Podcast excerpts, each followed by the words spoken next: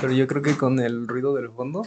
Ah, es que. saber que es México. Es que vivo en una colonia popular. Aunque no lo crean, yo también soy gente humilde. Entonces aquí. Ah, es jueves. Es, y es que hoy jueves pasa la basura aquí. ¿Sí? ¿No pasa aquí que es lunes, miércoles y viernes? No, no. Pero si vivimos casi en la misma colonia, ¿por qué? ¿Ahí pasa lunes, miércoles y viernes? Sí. No, aquí pasa jueves, viernes y sábado. No, martes, jueves y sábado. Y también en la parte de arriba, donde estaba cuidando una casa, este, casi como para pasear el conquistador. Ahí también pasa lunes, miércoles y viernes. Bueno, es que las colonias pobres supongo que debe pasar más. no es cierto, aquí pasa jueves, martes, jueves y sábado. Yo ya saqué mi basura hoy. Entonces, también ya saqué la basura que traigo adentro del corazón. Entonces, ya también, con eso ya quedó todo listo. pues bueno, ¿viste los contenidos que habíamos preparado para esta semana? Sí, tres películas. Todos tienen algo en común. Que son comedia, ¿no? Que son comedia. Y, ¿qué? que hablan de trastornos, ¿no?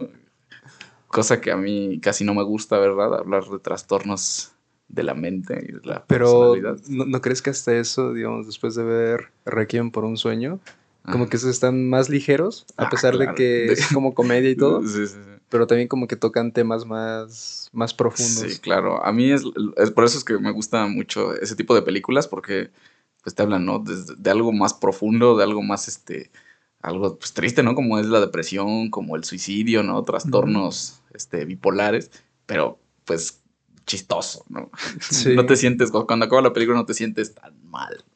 Sí, no es como que en su tiempo que estaba popular estos, las de 13 razones, ¿no? Ah, Ay, no, a ver, ¿cuándo hablamos de esa? Pero yo tengo, o sea, yo la pinche serie la voy a destrozar, güey. Es, que, ¿sabes qué? Cuando la vi, o sea, vi la primera temporada, pero, güey, o sea, genuinamente, si eres una persona que sufre depresión, güey, o que si ha considerado el suicidio, si ves esa madre, no te ayuda para ni madres, o sea. Y más la, el último capítulo, Sí, sí, o sea, no, no, es, no tiene como un, o sea, y no es que todo tenga, deba tener un mensaje, ¿no, güey? Pero pues cuando hablas de temas tan sensibles, o no puede ser ni tan indiferente y además o sea, tan chafa, güey. O sea, pinche historia chafa, desarrollo chafa, conclusión chafa, güey. Todos los personajes son chafas, entonces no vean eso, güey. Si están tristes y se quieren suicidar, no vean esa mamada porque te suicidas, pero por lo mal hecha que está, güey. Sí, y es que, bueno, decían que ni siquiera merecía haber tenido como los 13 capítulos en sí, que simplemente era para, pues, como en el libro, ¿no? Poner esos 13... Ah, o sea, ¿es un libro esa mamada? Sí, es un libro. Ah, no mames. Sí. Qué mala onda, güey. Y es que se hizo, se hizo popular, aparte de lo, ¿cómo decirlo? Lo explícito que era en cuanto a sus escenas. También creo que se hizo famoso porque esta Selena Gómez le, fue la productora. y a ah. partir de ahí como que empezó todo. Con razón estuvo tan culera pinche serie, güey. Nada más vi la primera temporada y dije no. Pero bueno, ya lo vamos a hablar. Cambiando de tema. Sí, cambiando abruptamente de tema. Ya hablamos de basura, ya hablamos de 13 razones guay. Pero bueno, vimos los tres contenidos que vimos esta semana fueron Hannah y sus hermanas. Hannah y sus hermanas. De Woody Allen. Este, Little Miss Sunshine. No sé cómo se llama el director. Yo tampoco, pero está muy buena. Está muy buena. y ¿cuál era la otra? Eh, Silver Linings Playbook, que aquí le pusieron el lado bueno de las cosas, ¿no? O, Algo de los juegos era. Los juegos del hambre. No. ah, bueno. No, no sé cómo se llama en español, pero esa también que son todas son comedias. Pero este, pues yo creo que es muy recomendable, por lo mismo de que sale Bradley Cooper y ah, Jennifer Lawrence. Creo que es por esa película ganó Jennifer Lawrence, ¿no? Este, ¿Sí? creo que sí. La mejor actriz de reparto. Pues sí podría ser. Sí, la verdad es que no creo que por los Juegos del Hambre, ¿no? Y creo que por los Juegos del Hambre y también por la de X-Men. A mejor maquillaje. A mejor maquillaje. Pues pudo haber sido. Pero bueno, todos hablan de trastornos, ¿no? De este de depresión, de existencialismo, ¿no? Y bipolaridad, ¿no? Adolescencia. Enfermedades. Enfermedades, este, adicciones incluso, ¿no? La de Little Miss Sunshine, el abuelito que es adicto a la cocaína. Digo, a la ah, heroína, la heroína. Pues, ¿por cuál quieres empezar? ¿Quieres poner esa para empezar o pues, para cerrar?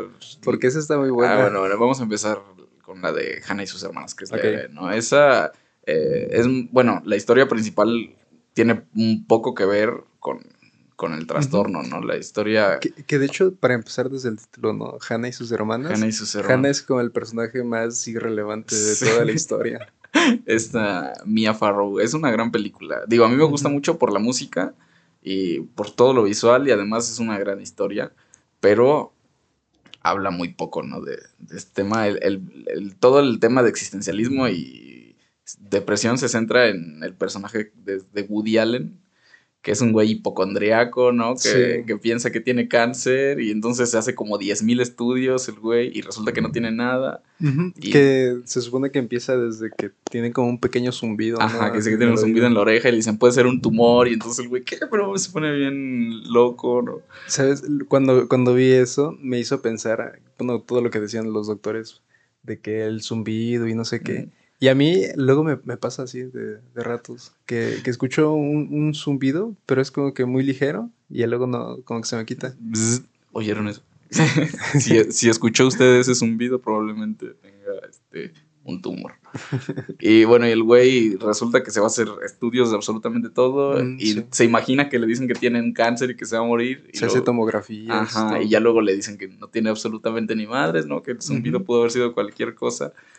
Entonces el güey se pone muy feliz, pero luego se da cuenta de que su vida vale verga, ¿no? Sí, pues no, no es también esta escena de que está, creo, con, no sé si su secretaria o su compañera del trabajo, que empieza a sonar este el teléfono y empieza a timbrar y a timbrar. Y el otro vato, cuando está en, su viaje de que tiene una enfermedad, empieza a escuchar y dice, ¿escuchas eso? ¿Escuchaste eso? ¿Escuchaste ese sonido? Y la compañera no agarra el teléfono, lo, lo contesta y la otra vez lo, lo cuelga. Y dice, sí, sí, con que le da el avión. Ajá, y entonces el güey decide abandonar su carrera, ¿no? Abandonar su trabajo para dedicarse a buscar el sentido de la vida, ¿no? Digo, toda esta trama va esa parte de la trama principal, ¿no? Esto es como una trama ah, sí, secundaria. Porque maneja Woody Allen, creo, a ver, que son tres historias, ¿no? Ajá. Deja tres historias, que entre ellos también los personajes como que se van, se van mezclando. Ajá, entre porque, pues, al comienzo de la película, ¿cómo se llama el personaje este que es Alfred? Pero este, Michael Caine, no sé cómo se llama en la, en la película. La trilogía de Nolan. Ajor es este, Alfred. Mejor conocido como Alfred. Como Alfred. Es pues, Michael Caine cuando estaba...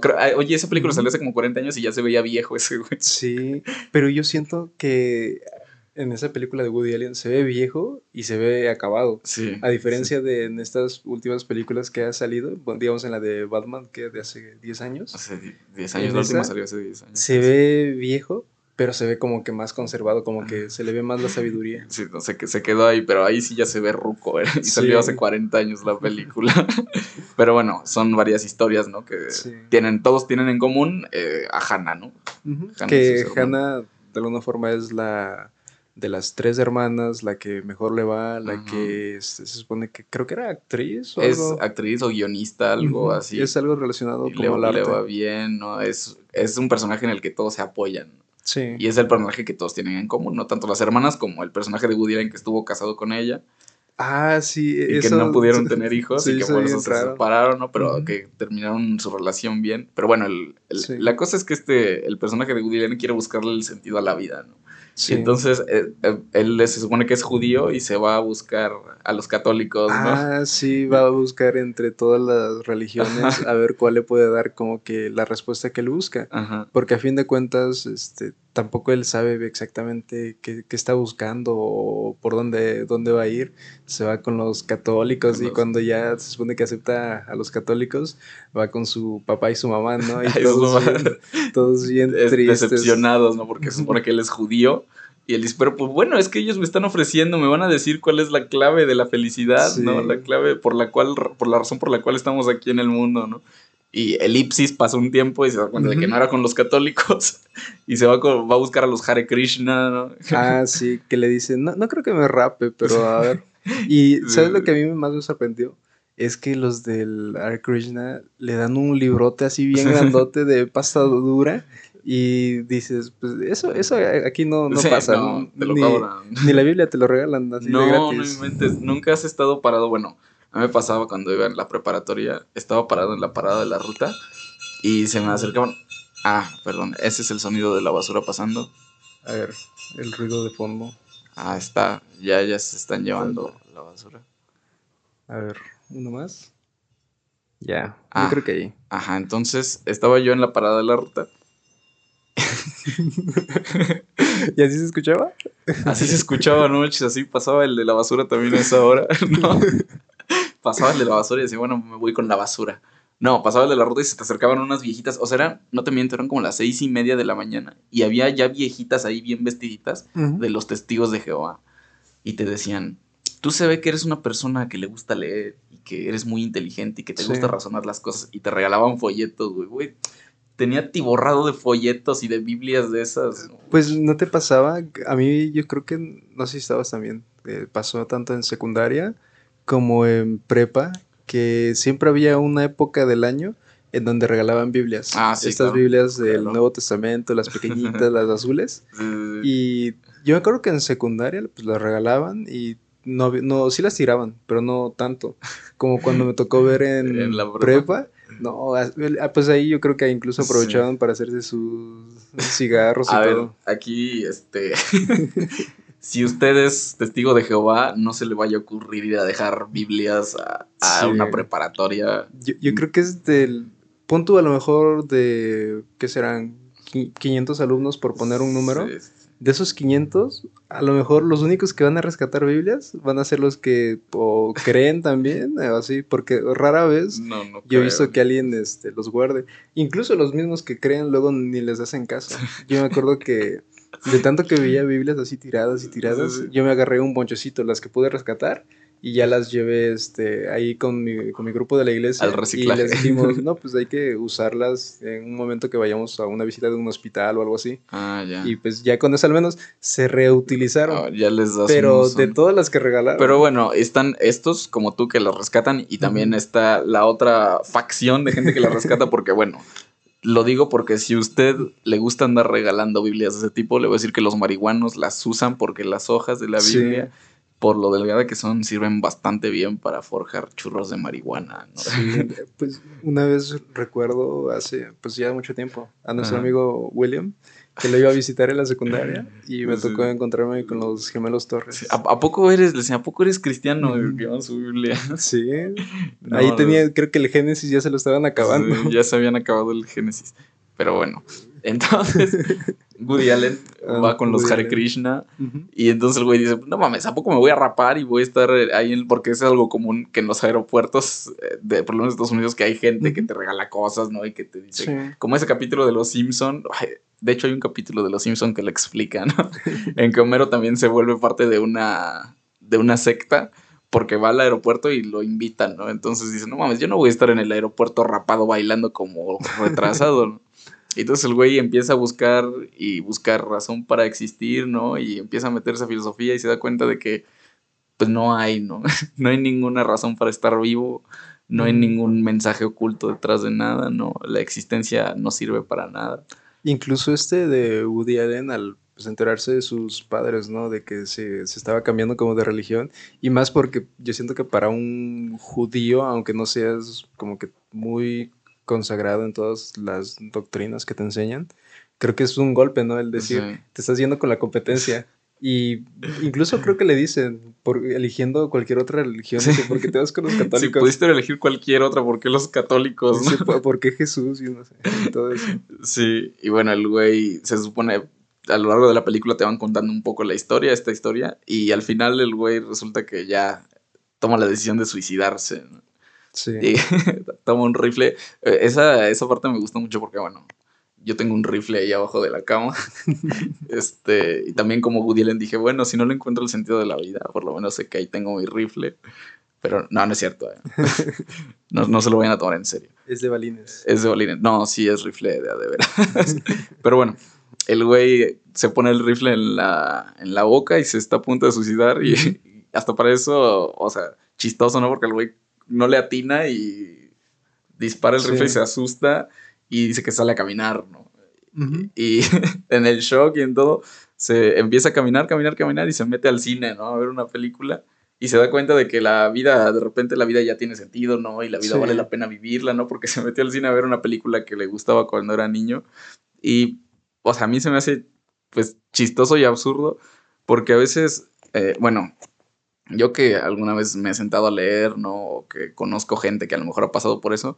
Usualmente cuando la gente que se quería suicidar le preguntas la razón por la cual no se suicidó, son cosas como bastante simples, ¿no? Alguna vez estaba leyendo en un foro de que le preguntan a gente por qué no se suicidaron, un güey pone, bueno, es que estaba jugando un videojuego y necesitaba saber en qué acababa.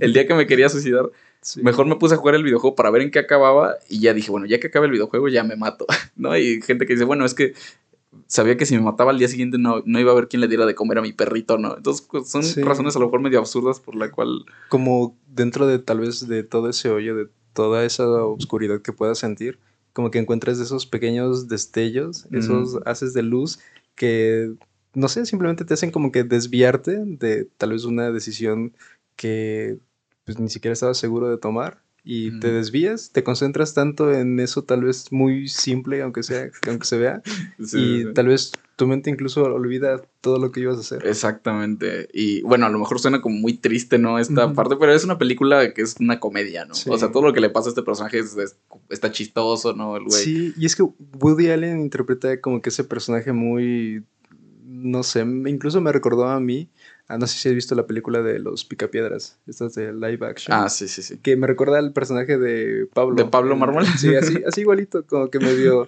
como que me, medio tonto, medio este, hiperactivo, así. Sí, es un. Eh, y creo que en todas sus películas hace la misma, ¿eh? Si tienen la oportunidad de ver Annie Hall, este.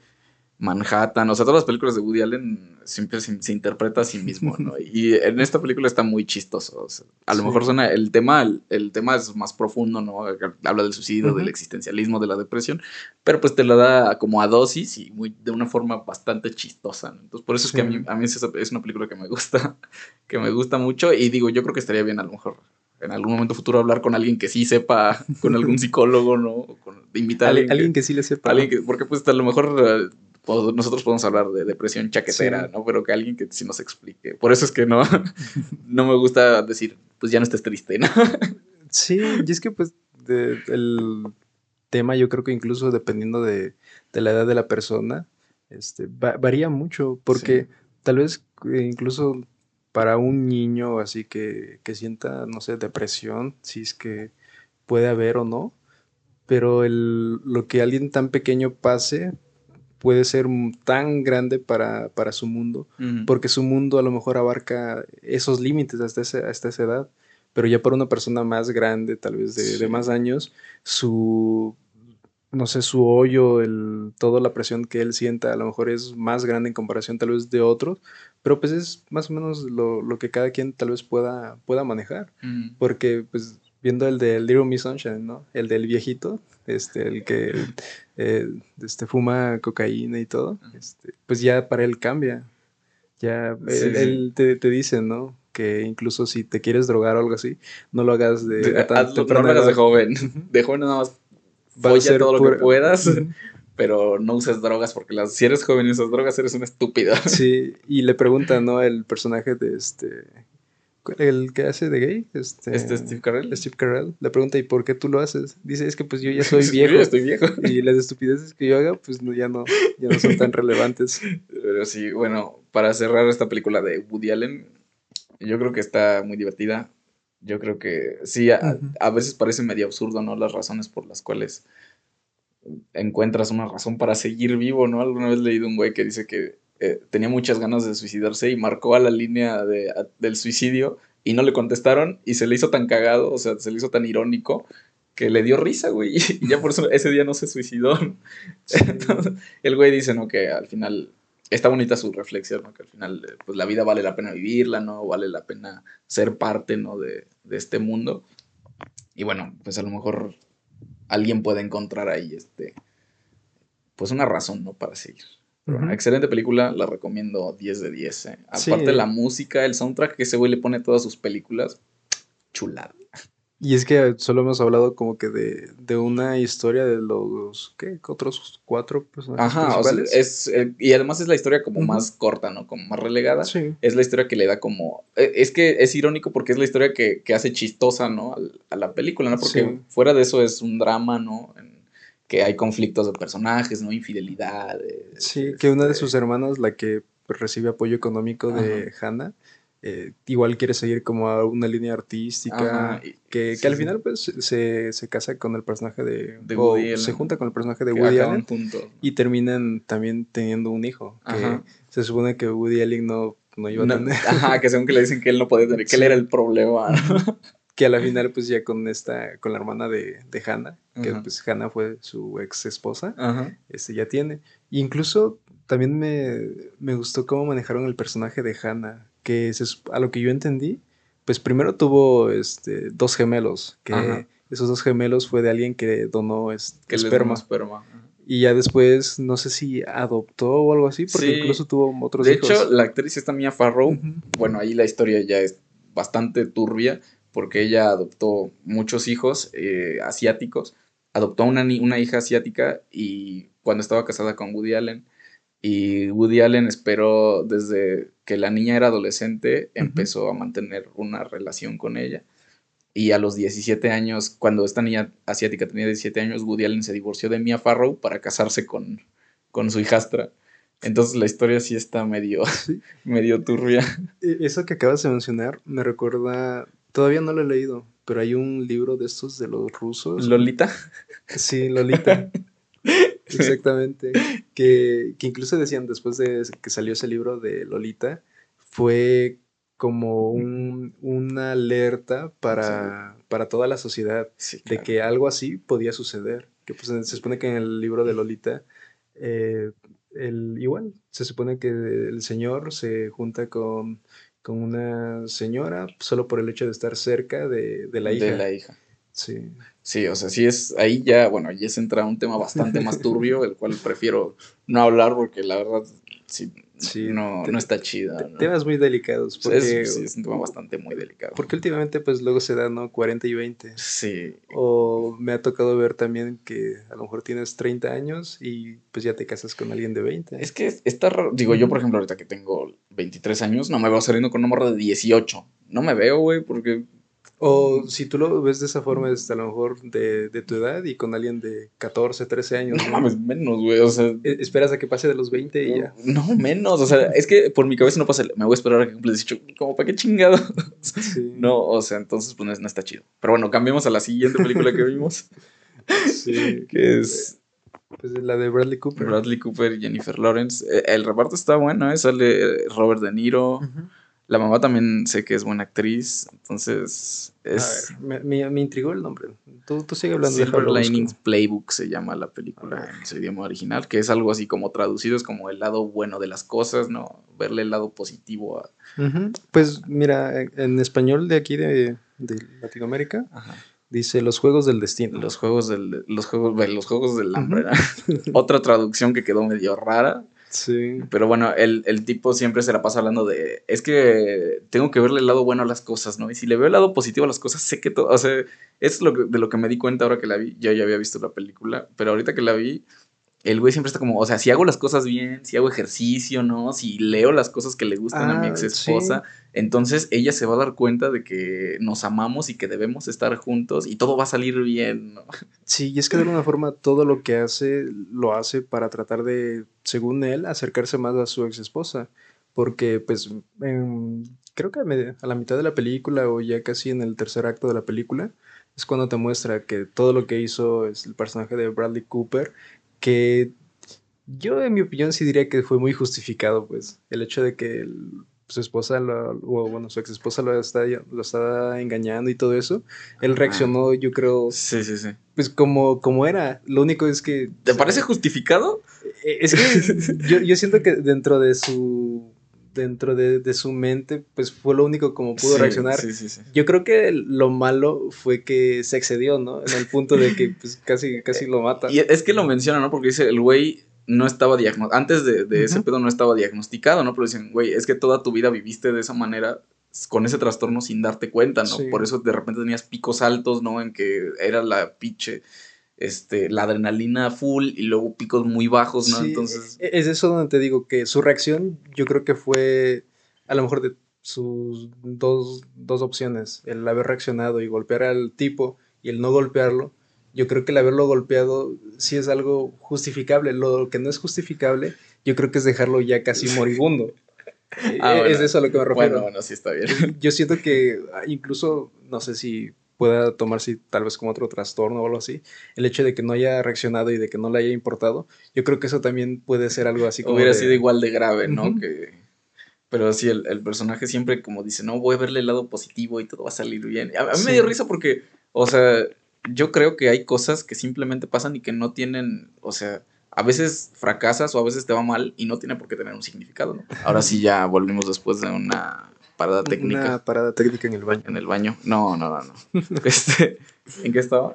Este, pues el personaje de Bradley Cooper. Ah, sí, que el güey. No, no todo en esta vida tiene que ser una lección. No todo en esta vida tiene que, que, este, que tener un significado. A veces las cosas te pasan y ya no. Pero el güey. No sé, el güey está. o sea, me gusta porque el güey está como muy aferrado, ¿no? A, su idea, que tiene que volver con su esposa, que va a volver con su esposa, que todo lo que él hace está encaminado a eso, ¿no? Y se pone a leer, me dio risa porque se pone a leer un libro de Hemingway, que es un libro, de hecho ahí lo tengo, que si yo también cuando leí dije, ¿qué perra mamada es esta? y el güey se emputa y lo avienta, ¿no? Un libro estúpido, ¿no?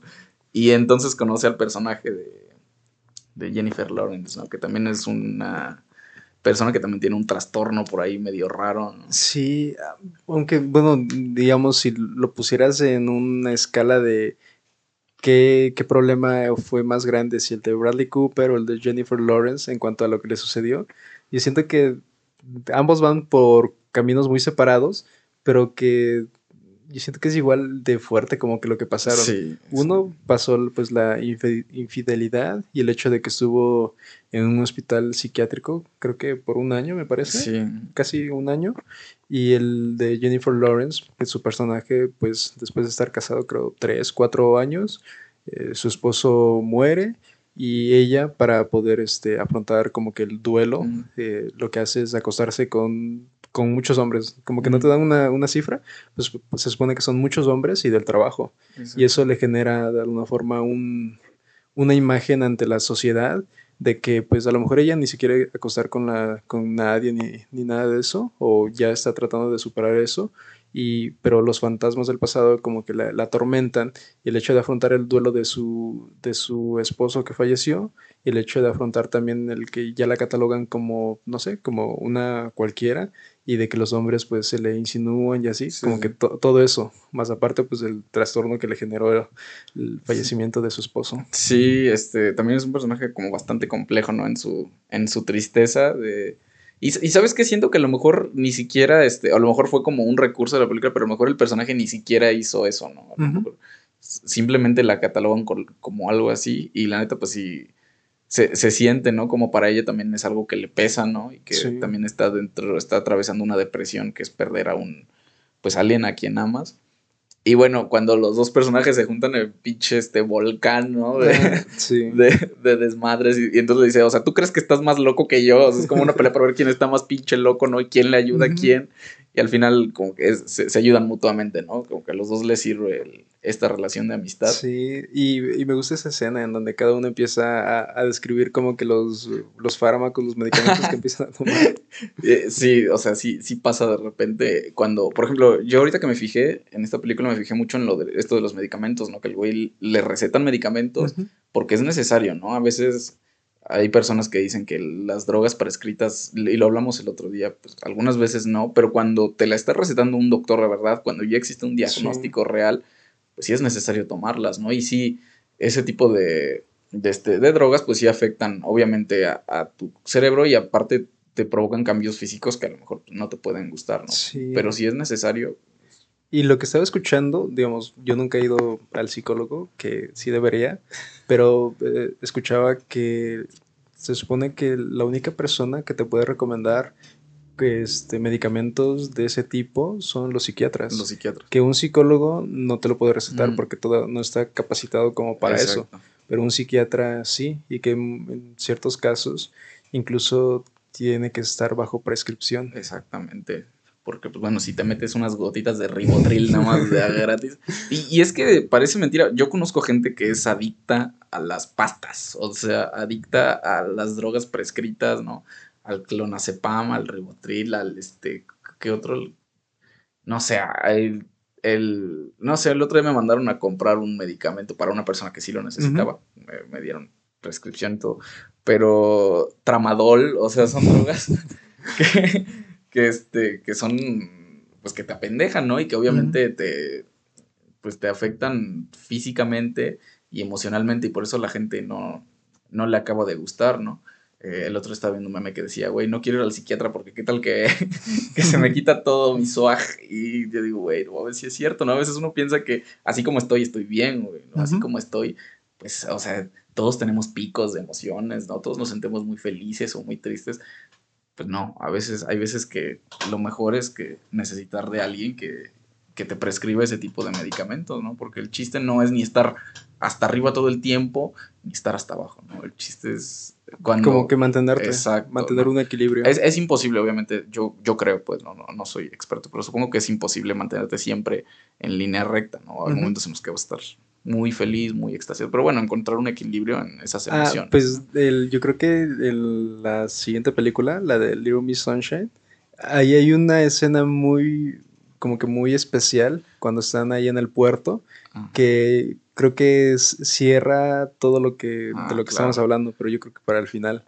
Pero sí, volviendo al, a la película de Bradley Cooper, la, pues el, todo lo que tienen que afrontar cuando incluso su mamá le dice, ¿no? Lo de las pastillas, que se las tome. y es que, porque, a ver, no digo que sea, no, no sé si esté, este, ¿cómo se dice? Si esté fundamentado clínicamente o si sea real o no, pero yo creo que sí hay cosas que se heredan, ¿no? Por ejemplo, el personaje del papá de Bradley Cooper que está hecho por, por este Robert De Niro, que también es un güey que está loco, ¿no? Que, es súper, que dice, soy muy supersticioso, pero es más bien un talk, ¿no? Que dice que es corredor de apuestas, ¿no? Y entonces apuesta en los partidos de fútbol americano y de béisbol. Y entonces dice, es que tengo que ver el partido y tengo que acomodar los controles de tal manera para que el equipo anote, ¿no? Y tienes que estar tú aquí sentado conmigo porque cuando tú estás, usualmente el equipo anota, ¿no? Y ganamos. Y entonces el güey, no sé si sea hereditario ese tipo. Yo creo que sí hay locuras que son hereditarias. Sí. Yo creo que a lo mejor ese güey también le, le, heredó algo de locura porque el personaje también está loco, ¿no? A su manera, a, a lo mejor... Eh, no se enfoca tanto en él, pero también a su manera es un güey que está loco, ¿no? Que perdió su trabajo, que abandonó su trabajo y que ahora se dedica a las apuestas, ¿no? Que también podría este, encasillarlo como un ludópata, ¿no? Con trastorno obsesivo compulsivo. Entonces, pues, o sea, es una pinche locura, ¿no? Todos los personajes. Yo creo que todos tienen un, un poco de locura y eso es lo que me gusta, ¿no? y que, que, es en la vida real, ¿no? Todos en la vida real también tenemos, o sea, no, no sé si si médicamente sea correcto, ¿no? Pero yo creo que todos tenemos algo de loco, güey. O sea, yo, por ejemplo, soy una persona sumamente neurótica, ¿no? Me gusta, yo, por ejemplo, soy una persona sumamente puntual, güey. O sea, si me citas a las 7 de la mañana, yo estoy ahí a las 6 y 15, güey. Entonces, y, y es algo, o sea, a lo mejor dicen, es un buen hábito, ¿no? Pero yo sí en mi cabeza digo, güey, ¿cuántos minutos me hago de aquí para allá? ¿A qué hora, exactamente a qué hora debo salir a las 6.27 de la mañana para poder llegar a tal hora? Entonces, como, güey, sí hay cierta locura en eso también, ¿no? Después de otra parada técnica al baño. Después de otra interrupción ya. Entonces, pues bueno, ya para ir cerrando, ¿no? Con el tema de esta película. La escena de, del baile, de que ah. pues hacen una apuesta, después de haber perdido esa apuesta, de creo que incluso habían puesto en la apuesta el restaurante, me parece. Ajá, todo el dinero que era para volver a abrir el restaurante del papá. Y se supone que en este, en, la escena final, hacen la apuesta del, de todo o nada, ¿no? Creo. Mm. Y en eso, pues se supone que tienen que ganar una puntuación de 5 o, más de 5 en, en, el baile. Y pues ahí es donde el personaje de Bradley Cooper se encuentra con su ex esposa. Ah, ya después de haber pasado no recuerdo cuánto tiempo, varias semanas o, meses de haber estado este, entrenando con el personaje de Jerry Fair Lawrence, pues llega un punto en el que pues, ambos ya se, sienten que se complementan. Sí, ya crearon un vínculo, ¿no? Más. Sí, y la escena del baile. es una gran escena, ¿no? como se pone una pinche locura, ¿no? Y, y, al final todos los califican bien horrible, ¿no? Pero llegan, a, la puntuación que se necesitaba para ganar la apuesta. Es como de, reprobaste, pero te sirve, ¿no? Para sí. sí, me pasó varias veces. Entonces, la neta es, una película también sumamente divertida, ¿no? Es una comedia que también aborda temas bastante delicados, ¿no? Como, pues, el, trastorno bipolar, ¿no? La depresión. ¿Tú te acuerdas de la escena de que van al cine? ¿O que están enfrente del cine? Que es el personaje de Jerry Ah, cuando se empieza a juntar la gente, ¿no? Sí. El güey, no mames, es que está muy cabrón, ¿no? Como el güey tiene como muy presente la canción que estaba sonando cuando entró a su casa y su esposa le estaba haciendo infiel. Y entonces el güey como que se le empieza, empieza a, revivir ese momento y se empieza a alterar y ya, ¿no? Como que lo calman y es, eh, y es que es, son cosas que a lo mejor salen en la película, pero son tan ciertas de repente, o sea, me consta que en momentos de alto estrés, pues yo, por ejemplo, mi reacción, a, diferencia de este personaje, es la violencia, ¿no? Que se pone loco cuando está sometido a, mucho estrés. Yo me pongo muy triste, ¿no? Me, da por comer mucho, ¿no? Me da por fumar mucho. Entonces, es, y, y, es como revivir así como momentos de estrés, te da muchísimo, este, no sé, si es bastante complejo, ¿no? Yo recomiendo mucho ir con un psiquiatra, ir con un psicólogo, atenderte, ¿no? si tú crees que tienes algún trastorno parecido eh, primero ve con el psicólogo. Bueno, de hecho, yo fui a una sesión con, un psiquiatra y sí, este. Me dijo que yo, por suerte, yo todavía no requería sus servicios. Fue una psiquiatra bastante honesta, la verdad. Eso me agradó. Fue bastante honesta, me dijo que yo no requería sus servicios, ¿no? En algún momento en el que le comenté a un amigo que me sentía como. Sentía que estaba atravesando un momento como de depresión. Me recomendó con una psiquiatra y la psiquiatra me dijo que todavía no, me, pero sí me, me mandó, me recomendó con otra, con una terapeuta y ya fui, pero, pero supongo que todos, es necesario para todos tener un ancla de ese tipo, ¿no? Porque incluso el personaje este de Bradley Cooper, eh, las escenas que está con su, él sí es su psiquiatra, ¿no? Su terapeuta. Y bueno, es, es necesario, ¿no? Para poder encontrar un equilibrio en tus emociones. Sí, que aunque no lo creas, bueno, yo viéndolo desde el punto de la, de la religión, muchas de las veces ah, la gente pues te dice que, que esas cosas pues las tienes que afrontar como con, oración, con rezos, con, lo que te diga pues tu, religión y tal vez así pues, salir adelante. Lo que sí también ahí hablan mucho sobre el tratar de compartir lo que tú tienes, que a lo mejor la manera en que, la que debería de ser pues con, un experto, con alguien de, este, de, confianza, eh, pues sí, sí es, sí es necesario. Siempre, siempre es bueno sacar lo que tienes porque si no, como que no, no sabes a, dónde ir, no sabes qué hacer y si no pides pues ayuda, muchas de las veces te puede que tú mismo te ahogues. Sí, es eh, por eso aquí no somos expertos en nada, yo no doy consejos absolutamente mi madre, el único consejo que te puedo dar es ve con un psicólogo, ¿no? Si sientes que te estás que ya hay algo que no te gusta, tienes, puedes ir con un psicólogo y, no tiene nada de malo, ¿no? Ya no está, tan, por suerte, ya no está tan estigmatizado el, ir a terapia, ¿no? Entonces, la verdad sí vale mucho la pena, yo lo recomiendo. Que se ha vuelto algo pues más común y también accesible para, para todos. Claro, se supone que, bueno, es algo que el Estado debería proveer, ¿no? Pero bueno, eh, hay bastantes instituciones que hacen, en ese aspecto hacen servicio, ¿no? Y te cobran o lo mínimo o te hacen estudios. Yo, por ejemplo, la última vez que tomé terapia, me hicieron un estudio socioeconómico, ¿no? Yo, o sea, fui honesto, ¿no? Yo bien puedo haber dicho, no, vivo en casa de, con piso de tierra, ¿no? ya me cobraron algo, este, no simbólico, porque tampoco se trata de eso, pero sí me cobraron algo, o sea, que equivale a lo que yo gano, ¿no? Se ajustaba a lo que yo gano tanto, entonces me dijeron, bueno, te podemos cobrar tanto, y perfecto, y vas a terapia y es gente que te ayuda, ¿no? Gente que está dispuesta a ayudarte, y hay muchísimos seminarios, ¿no? También de ayuda, bastante grupo, grupos de autoayuda, que también esos sí son gratis, me consta. Bueno, gratis entre comillas, ¿no? Pero te piden aportaciones voluntarias, pero, o sea, no, no hay pretexto, pues, ¿no? Para, para seguir sintiendo así. Entonces, excelente película. 10 de 10, la recomiendo, ¿no? Sí, está buena. Y ahora sí, el plato fuerte. Sí. Pues, ¿em, ¿empiezas o...? Little Miss Sunshine, película de 2006, comedia. Y este, un poco de, drama. Bueno, drama, obviamente, no por eso lo escogimos, porque también habla de, de cosas bastante serias y sensibles, pero de una forma bastante cagada. Yo creo que de las tres es la película como de más comedia, ¿no? Más chistosa, pero que también aborda temas bastante sensibles. Sí, que incluso desde el, creo que los colores de que tiene la película, que son así muy muy brillantes. Sí. Eh, el amarillo que está muy presente. Dato curioso, esa película transcurre, bueno, al principio y al final en Albuquerque, Nuevo México. Y sale Brian Cranston, que es ah, este, sí. Y también sale el policía que los detiene, también es, el personaje que hace de Hank en, Breaking, Bad, en Breaking Bad. Entonces, o sea, esa película vio a futuro, ¿eh? Sí. Pero bueno, Este sale Steve Carell, que es actor de comedia, pero en esa película hace interpreta drama, un personaje más este al cual no estamos yo no estaba acostumbrado pues no a verlo en ese tipo de personajes. Si viste The Office, ese güey es este el jefe.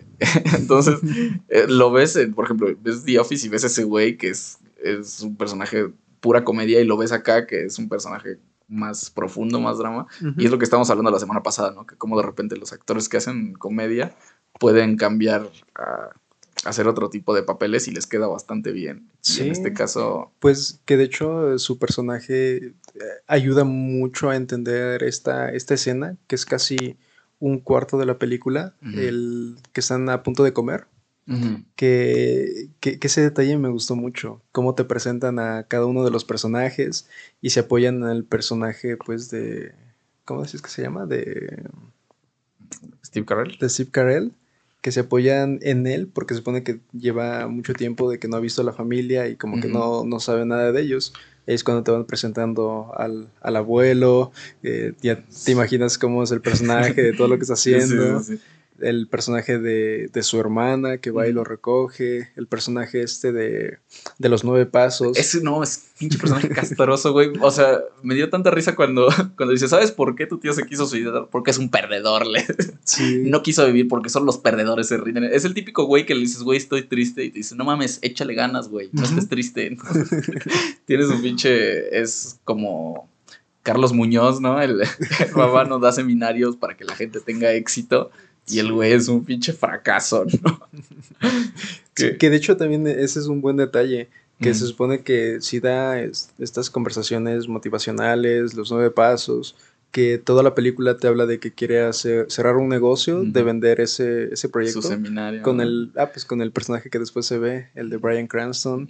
Y que al final te das cuenta de que a pesar de que no le gustan los perdedores, de que con esa mentalidad de no, siempre tienes que ganar, que incluso le dice a su hija Olive, que es la que va a concursar. Está segura de que vas a ganar, le dice. Sí.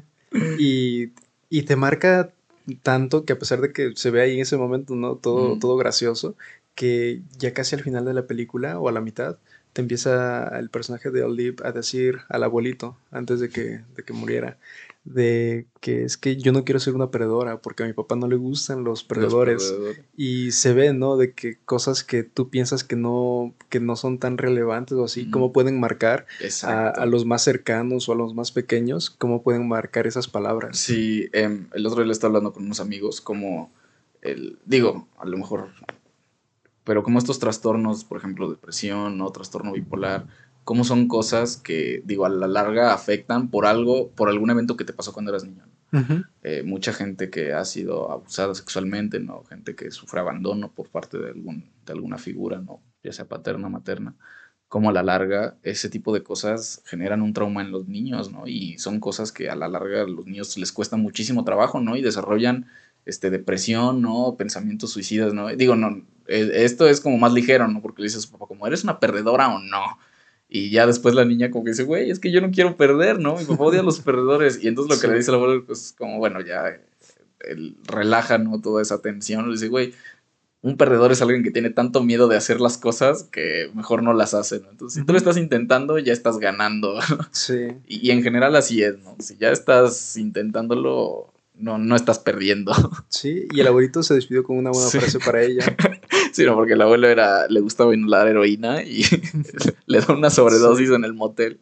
Que de hecho también, ¿no? Esa escena en, el, en la camioneta que le recomienda a su, a su nieto. Le dice, no, dice, tú, acuéstate con todas las mujeres que puedas y aprovecha tu edad. Dice, ¿cuánto decías? ¿15 o así?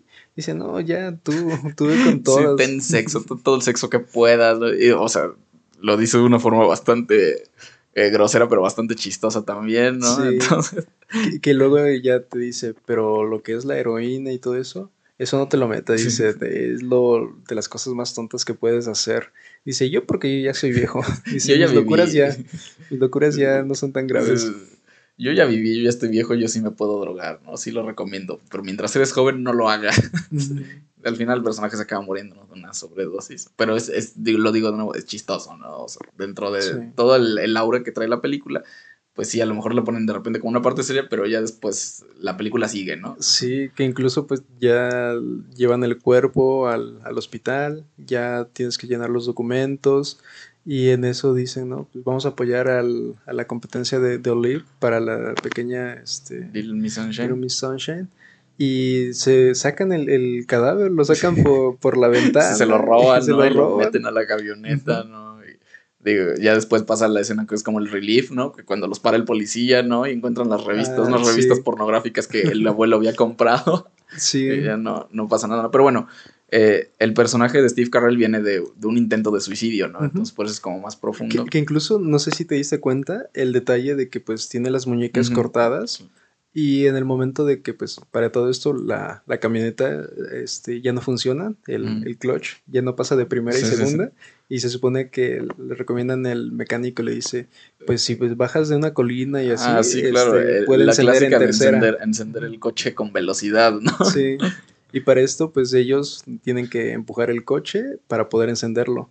Pero me gustó ese detalle de que Steve Carell, su personaje, no empuja el, el coche así con, con, las manos, con la, con la palma, sino que lo empuja con el ah, codo. No me había dado cuenta de eso. Y eso cuando lo vi es, no sé si en, en todas las escenas que mueven el coche se ve, pero hay una escena en donde lo está moviendo con el codo. Y yo dije, es un detalle que a lo mejor no tiene tanta relevancia, pero el hecho de que, pues, por sus muñecas y todo eso no, puede ejercer fuerza. Dije, ah, esta, esta, esa no me gustó. no me había dado cuenta de eso, fíjate. Y bueno, el güey es profesor de universidad, ¿no? Se enamoró de un estudiante y luego su estudiante se enamoró de, de, bueno, de quien estaba enamorado, se enamoró de otra persona, ¿no? Que también trabajaba en la misma universidad. Y entonces todo se fue para abajo, ¿no? Dice, perdí mi trabajo, ¿no? Perdí mi pareja, perdí mi casa, me tuve que ir a vivir a un motel y decidí suicidarme. Sí, y se supone que para todo esto, en cada momento que puede, cada momento que está, está empujando el coche, le dice, y a pesar de que me ves así, yo era el, el mejor, este, se supone creo que era el, el mejor analista ah, de, un autor. De un autor, ¿no? Y digo, el personaje tiene una depresión, pero bueno, se ven como estos flashazos, ¿no? En los que de repente está hablando con la familia y se siente bien, ¿no? Como que llega un, la parte del clímax de la película en el tercer acto cuando se da cuenta el hermano que nunca habla, que está haciendo un voto de silencio, que es daltónico, ¿no? Él quiere ser piloto aviador. Sí. Y se da cuenta que es daltónico y le dicen, bueno, pues los, la gente daltónica no puede pilotear aeronaves. Digo, creo que ahorita ya es algo que está un poco resuelto, ¿no? Creo que hay, este, no sé si hay operaciones o lentes especiales con los que puedes este, cubrir, ¿no? A lo mejor esa condición. Pero en ese caso el güey, el morro se pone grave, ¿no? Y y bueno, es cuando empieza el tercer acto de la película, que ya es cuando llegan a la competencia, viajan en, de, desde Albuquerque, Nuevo México, hasta California, ¿no? En la camioneta que decimos que está toda puteada. y, y, bueno, ya cuando llegan es cuando se empieza como a cerrar, ¿no? El arco de cada personaje. Pero yo creo que cierra en lo más alto, el, pues ya cuando llegan a la competencia, el hecho de, de, esa crítica que incluso hace la película al, a, las niñas que concursan en, ah, estas, en estas competencias de belleza. de belleza para niños, ¿no? Había un programa, hace, no sé si todavía existe, ¿no? Pero yo me acuerdo que cuando tenía telecable, es, no me acuerdo cómo se llamaba, pero era de ese, era como un reality de todas las niñas que las ponen a hacer ese tipo de cosas, ¿no? Que a mí se me hace tan degradante para los niños. Sí, a mí me da, me da cosa como para el bronceado, para el traje de baño y tú dices, pues son niñas, ¿no? Son, tienen que nueve, ocho años, creo que la, la, edad que tiene mi, una, mi sobrina, y las están como que bronceando, y así como una máquina, como si estuvieran pintando un coche, las, están, las están bronceando, y luego también para la cara, y así como había una de las, de las niñas, así pues no, no voy a decir que de, de piel negra, pero así medio morenita, que de tanto maquillaje que tiene así, se ven como estas muñecas, así como que todas, no sé, la cara toda A mí me llama mucho la atención porque me gusta pensar si, o sea, contrataron a niñas actrices para hacer, o si contrataron a niñas que realmente participan en ese tipo de, este, de concursos para hacer, eh, para llevar a cabo esa escena, ¿no? Porque sí se me hace muy fuerte, o sea, yo tengo una sobrina de cinco años y digo, güey, si de repente se quiere pintar el pelo, ¿no? Cosas así, digo, güey, pues es una niña, ¿qué, ¿por qué andan pensando en esas cosas? Y veo a esas niñas y digo, güey, no, son niñas, güey, ¿por qué les ponen a hacer ese tipo de cosas? Digo,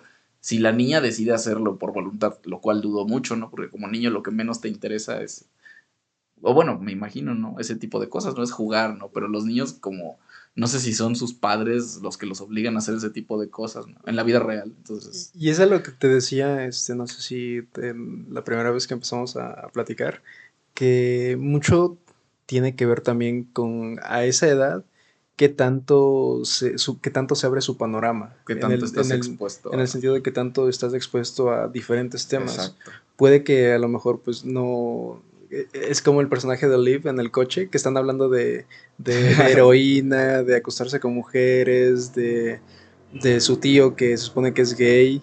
Están hablando de temas así, pero el abuelo le dice, yo estoy hablando así porque no me escucha. Y le dice, si volteas a verme te voy a dar un millón de dólares. y la está con, sus audífonos. Y en el momento de que ya como que hay un silencio, se quita los audífonos, voltea a ver y dice, ¿de qué están hablando? De política. y ya se pone otra vez sus audífonos. Que, bueno, entonces es, es, bastante. Y además el presentador que también se ve, o sea... Ah, su, su, piel, ¿no? Que tiene mucho botox o así. Sí, o sea que también es una persona como desagradable de ver, ¿no? Y la señora que es la organizadora del concurso que también es una... Pues esa, esa, la organizadora a la que no, no les quería dejar inscribirse, Creo que sale también el personaje de Malcolm, el, la mamá de... Ah, sí, de su amigo, ¿no? el que no lo dejan hacer nada. O sea, no de Stevie, del otro, ¿no? Del otro, de, de lentes. bueno, los dos lentes, pero de lentes gordito. No me había acordado, pero sí es cierto, de que según su mamá le dice, no, él no puede hacer esta cosa, no.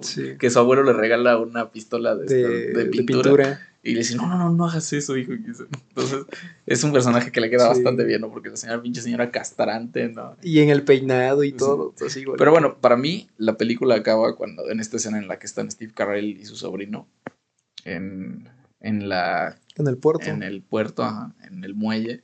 Y se ponen a hablar, ¿no? De, de, pero precisamente este del existencialismo, de saber, o sea, güey, como algo que quieres, ¿no? Por ejemplo, el caso del personaje del adolescente, que lo que él quiere es pilotear, ¿no? Y según su determinación es, voy a hacer un voto de silencio hasta que me acepten en la escuela de pilotos, no voy a hablar, ¿no? Y llevaba nueve meses sin hablar. Sí, y es que lo complementaba con el voto de silencio y haciendo ejercicio. Exacto. Y se ve la disciplina, porque ves su calendario o, ah, su, su, hoja en donde llena cada uno de los días y dices, no, man, yo que trato de hacer ejercicio cada, cada dos meses, me pasa, no, no, no, agarro esa disciplina. Y bueno, este muchacho, pues todo lo que quería, pues parece ser, ¿no? Que hasta ese momento de la película ya valió madres, ¿no? No vas a poder lograr lo que querías hacer, güey. Entonces la vida ya no tiene sentido o qué pedo, ¿no?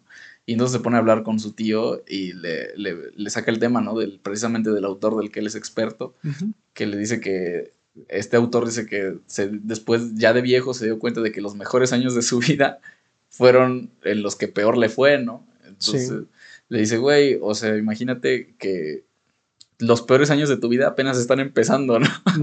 Entonces hay mucho sufrimiento que todavía queda, pero pues no por eso, no, no, eso no quiere decir, güey, que no valga la pena, ¿no? Vivirlo. Pues porque, porque, al final es cierto, ¿no? Eh, yo creo que la recompensa no está, no es la recompensa como tal, ¿no? El hacer ejercicio, la recompensa a lo mejor no es tener, el, puedes pensar, ¿no? Estar ultra mamadísimo, ¿no? Pero pues bueno, la recompensa es la disciplina, ¿no? La recompensa es el sentirte bien mientras lo haces, ¿no? La recompensa es yo ayer estaba haciendo ejercicio, por ejemplo, y me di un tirón en la pierna y digo, puta madre, no, me duele bien horrible.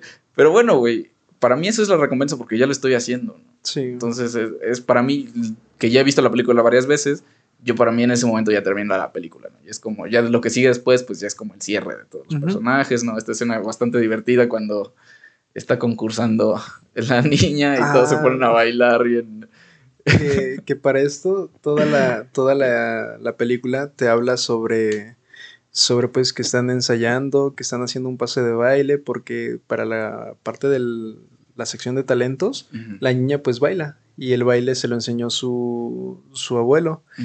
y, y, en, ese, en esa escena del baile, eh, pues la interpretación que el abuelo le, le, enseña es de una bailarina de...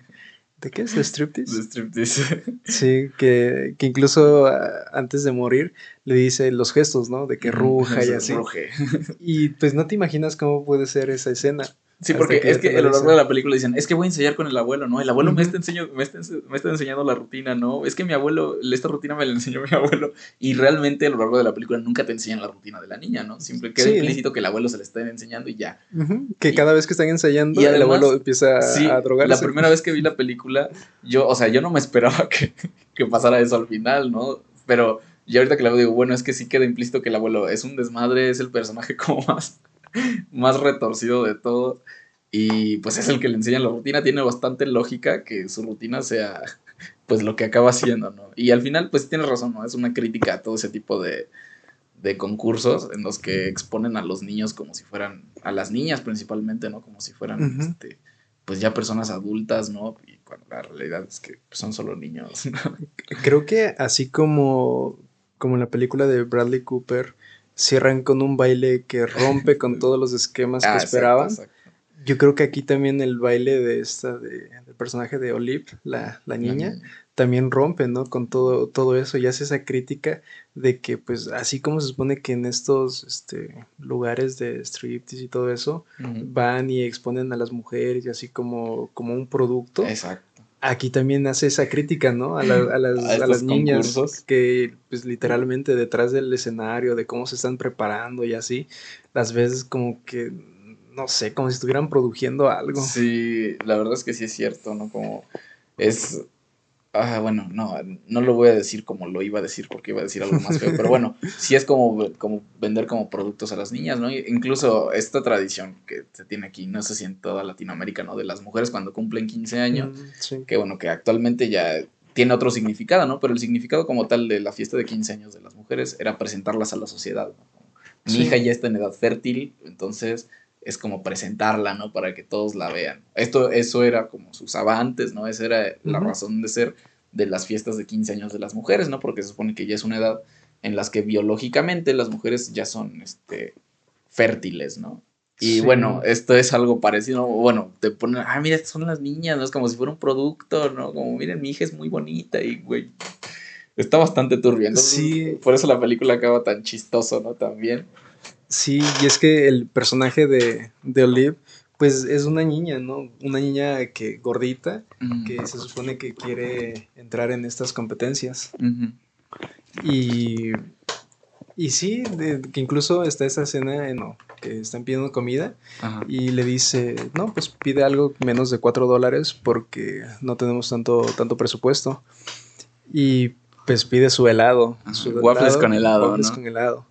Y pues su papá, ¿no? Le dice, incluso todos tratan de decirle, como que te estás metiendo en un hoyo, ya no le sigas. Sí, ¿Segura que quieres helado? Sí, dice, porque... Para el desayuno.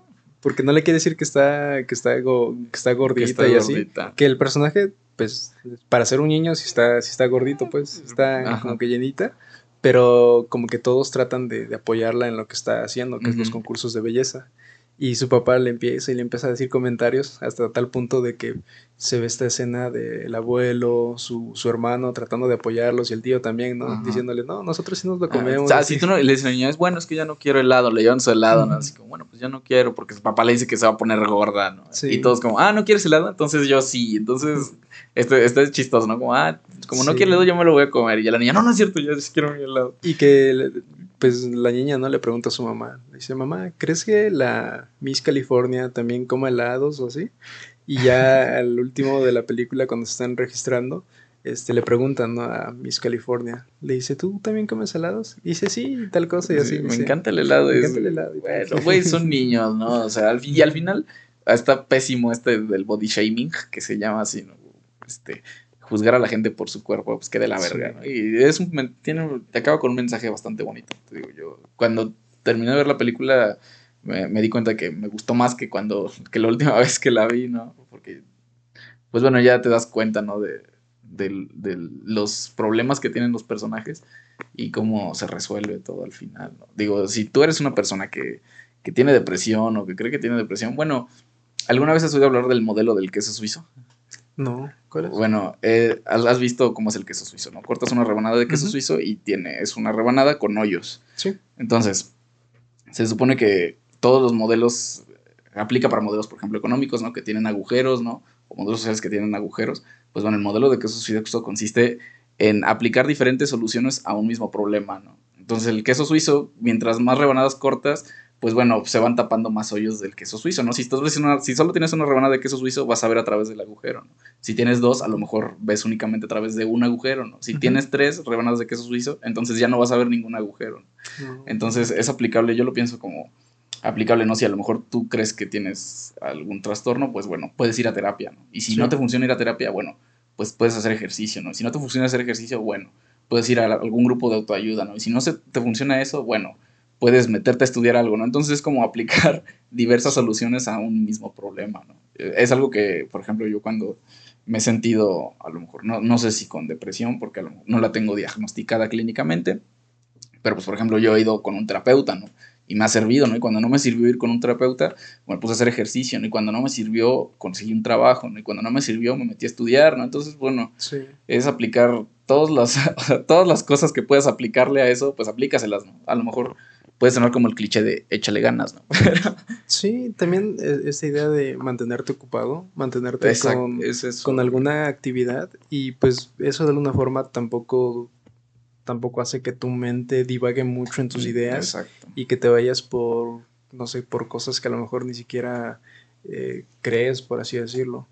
Pero, pero sí, este Little Miss Sunshine cierra con esta con esta escena de, pues, de que son expulsados de todas las competencias de California, de, los concursos de belleza, y al final no, cierra con un arco así de, de que todos hayan logrado algo, sino al, contrario, el papá no, no vendió su, no, vendió su, seminario. y pues la familia no tiene dinero.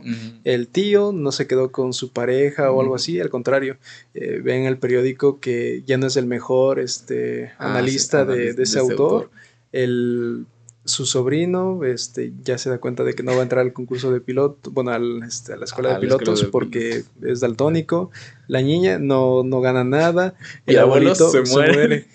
Es como de peor no puede acabar la Pero, pues bueno, o sea, que, pero pues cada quien lo cierra, ¿no? A lo mejor eh, de eso se trata, ¿no? De crecer, crecen como personajes, ¿no? No, no obtienes lo que quieres, pero bueno. Sí. Algo que, que, tengo un amigo que siempre me dice, bueno, lo peor que puede pasar es que aprendas, ¿no? Entonces, pues tú ve, cágala.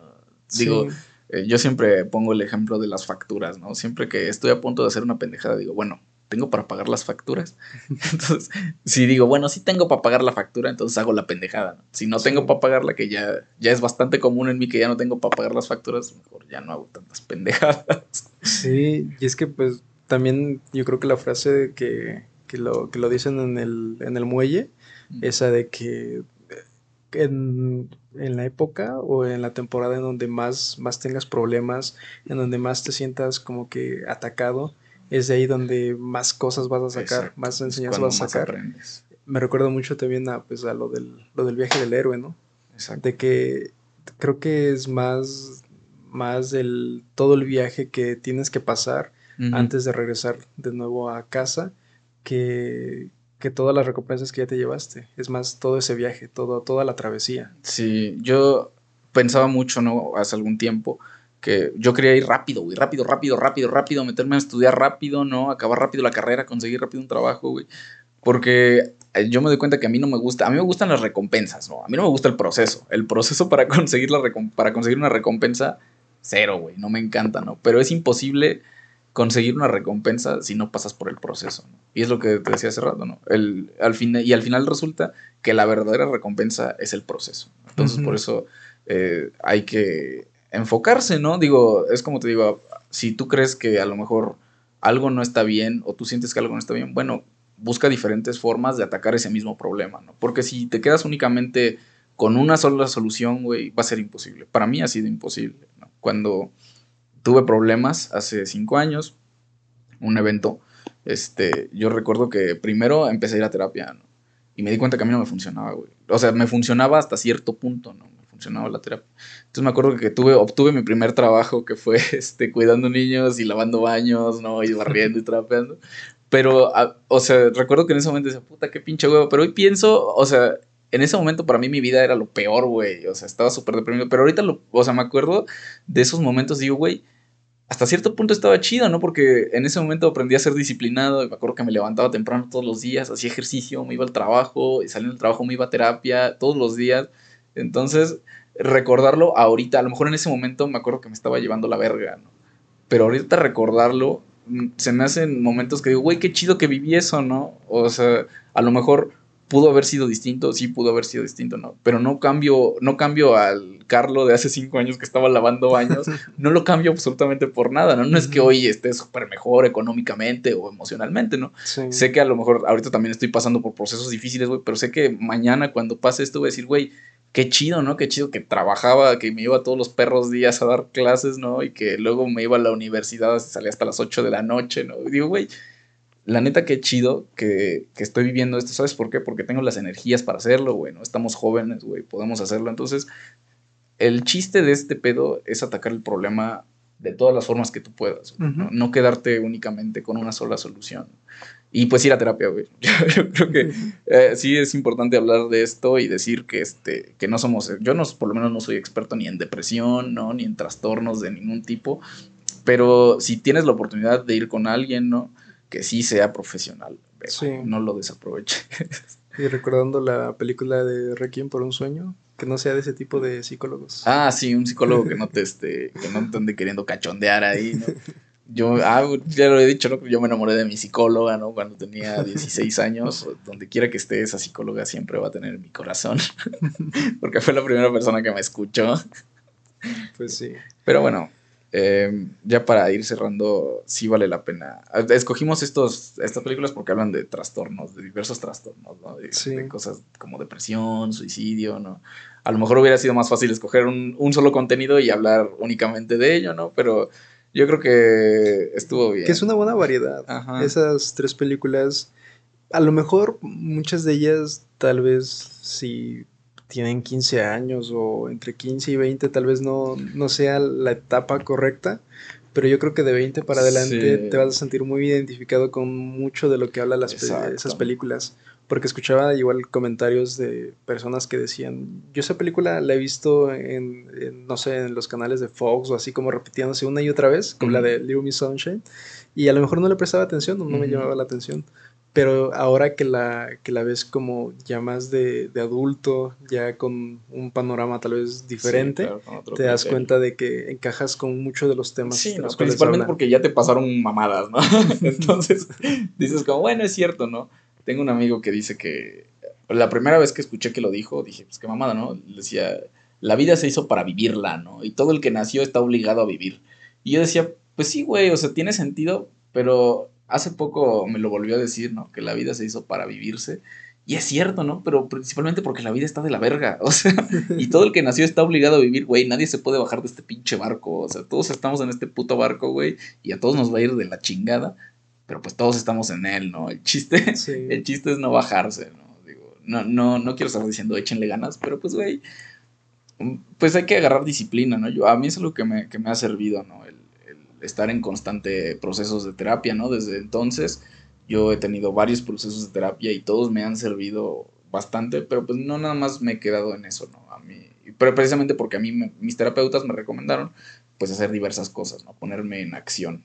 Sí. Entonces pues, hay que, hay que ponerse en acción, ¿no? No, no quedarse triste todo el tiempo, porque pues a mí me encanta estar triste, ¿no? Porque es cuando me quedo acostado en la cama, ¿no? Viendo la tele. Y una vez alguien me dijo, güey, todos los días cuando te levantes, lo primero que hagas, tiende tu pinche cama, ¿no? y llevo dos años seguidos haciéndolo y vieras qué disciplina, güey, ¿no? Porque por lo menos cuando tengo un día de la chingada, sé que voy a llegar a una cama tendida, ¿no? Entonces el chiste es no quedarse acostado.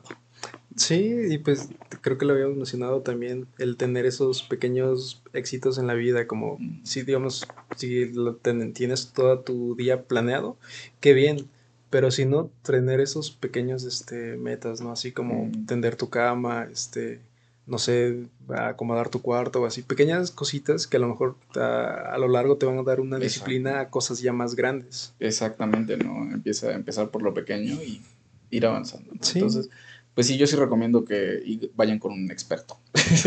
yo no soy experto absolutamente ni más. Pues ve con alguien que sí sabe y te va a dar te va a dar soluciones realmente prácticas, ¿no? Soluciones que realmente vas a poder poner en práctica y es chido, güey. O sea, la vida, si no, la neta, güey, si, si no estás triste en algún momento de tu vida, entonces no estás viviendo, güey, ¿no? Si no estás fracasando, si no te estás equivocando, entonces no estás viviendo. Pues como diría el abuelito, ¿no? Que pues si no lo estás intentando, eh, pues Tú, tú, sigue, tú sigue adelante. Es, peor si no lo intentas. La vida es bastante más sencilla cuando estás tirado en la cama sin hacer nada. A mí me encanta.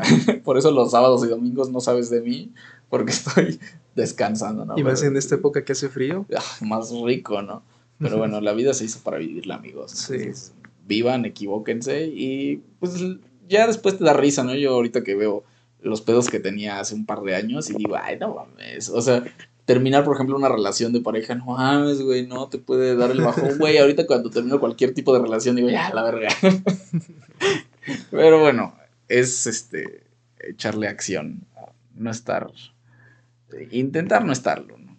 Sí, intentar y pues yo creo que es mejor intentarlo y fracasar que pues no, no intentar nada y quedarte simplemente ahí. Todos tenemos que subir la montaña, entonces pues hay gente que la sube rápido, ¿no? Hay gente que te ve desde abajo y dice, ah, mira, ese pendejo está subiendo la montaña. Si yo, si yo subiera la montaña, llegaría más rápido, ¿no?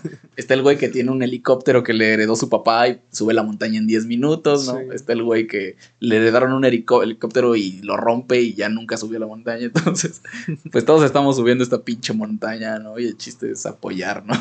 Sí.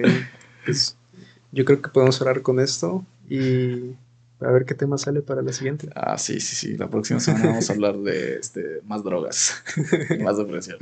No, ya vamos a hablar de algo más feliz. Vamos a hablar de Breaking Bad. Ándale, de Breaking Bad. de, algo más feliz vamos a hablar la próxima semana. Vale, pues. Besos. Bye.